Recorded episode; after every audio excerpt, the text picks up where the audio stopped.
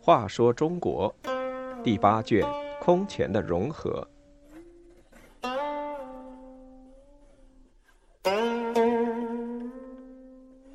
一百一十三，何世开的计谋。其后主高纬和胡太后信任奸佞何世开。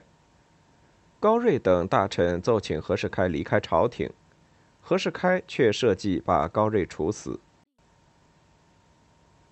武成帝高湛死后，何世开应受故托，受到高纬的信任，又因当初高湛在世时，他常常出入宫内，与胡后关系甚密，也得到了胡后的宠幸，权势越来越大，遭到以赵郡王高睿为首的一些鲜卑贵族的记恨。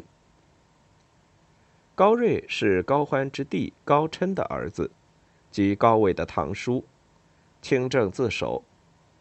武成帝时任宗正卿太尉，他早就看出何世开是个奸佞小人。武成帝死后，他便立即联合冯玉王高润、安德王高延宗以及娄定远、远文尧等鲜卑贵族启奏高纬，建议让何世开离开朝廷，到地方上去任官。在胡太后宴请朝贵的宴会上。又面奏何世开的不是，说：“世开为先帝弄臣，城胡涉蜀，受纳贿赂，秽乱功业。臣等为了国家，不能不冒死陈述。”胡太后说：“先帝在时，王等为何不言？难道想欺我孤儿寡妇不成？喝酒吧，以后再说。”高瑞等人也不退让。言辞越发激烈。有个大臣说：“不命何世开离开朝廷，国家定难安定。”太后无言以对，怒容满面地说：“此事改天再议，散席。”高瑞等有的气得把帽子扔在地上，有的拂袖而起，扬长而去。次日，高睿等再次前往云龙门，命远文尧进宫启奏，出入三次。胡太后仍不听从。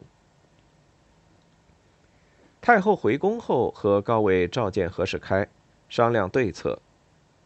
何世开说：“先帝待臣最后，如今陛下守丧，大臣都有觊觎之心，将我外放，恰是剪除陛下的羽翼。但也不宜强烈反对，最好对高睿等人说：远文尧和何世开都受先帝重用。”岂可一去一留？应一起外放地方任刺史，待先帝安葬之后再派出去。高睿等以为我真的要走，一定就不再追究。太后和高纬觉得甚好，就按此意告诉高睿等，并说任何世开为兖州刺史，远文尧为西兖州刺史。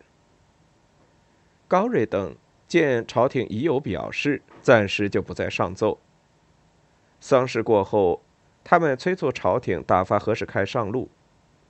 胡太后说：“是否过了高湛的百日再奏？”高睿等坚决不同意，再次去见太后，苦苦请求。太后一味命人赐酒，高睿正色说：“今天讨论国家大事，不是为了喝酒。”说完，立刻转身退出。何世开把两个美女。和用珍珠编织的帘子，亲自送到临淮郡王娄定远处。娄定远是娄太后侄子，任司空。何世开低声下气地说：“一些当权贵人想杀我，蒙王援救，得以保全性命，外放任刺史，特来告别，送上两个女子一件珠帘，略表谢意。”娄定远贪财好色。一见这些礼物，喜笑颜开，对何世开说：“你还想回来吗？”回答说：“朝廷久不太平，得以离开是我所愿，既去就不想再回。但求王保护，让我能长久在地方为官。”娄定远信以为真，送他出门。到了门口，何世开说：“此次远行，不知何时回来。”我想和二公辞别一下。”娄定远同意了，于是陪他一同进宫，见到太后和高伟。何世开说：“先帝一旦登霞，臣愧不能自死。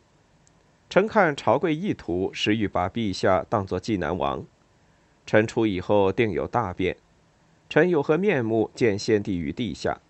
说完，嚎啕大哭。高伟和太后也不由哭泣，问他有什么办法可想。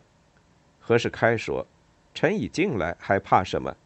只需写几行诏书即可。”于是高伟写下诏书，调任娄定远为青州刺史，谴责赵郡王高睿有不臣之罪。第二天一早，高睿还要入宫觐见，妻子儿女都加以劝阻。高睿说：“国家事重，我宁愿以死报答先皇。”也不忍见朝廷被这些奸臣搞得乌烟瘴气。到了宫门外，有人劝说殿下不要进去了，怕有变化。高睿说：“我上不负天，死也无恨。”入宫见太后，仍坚持原来的意见。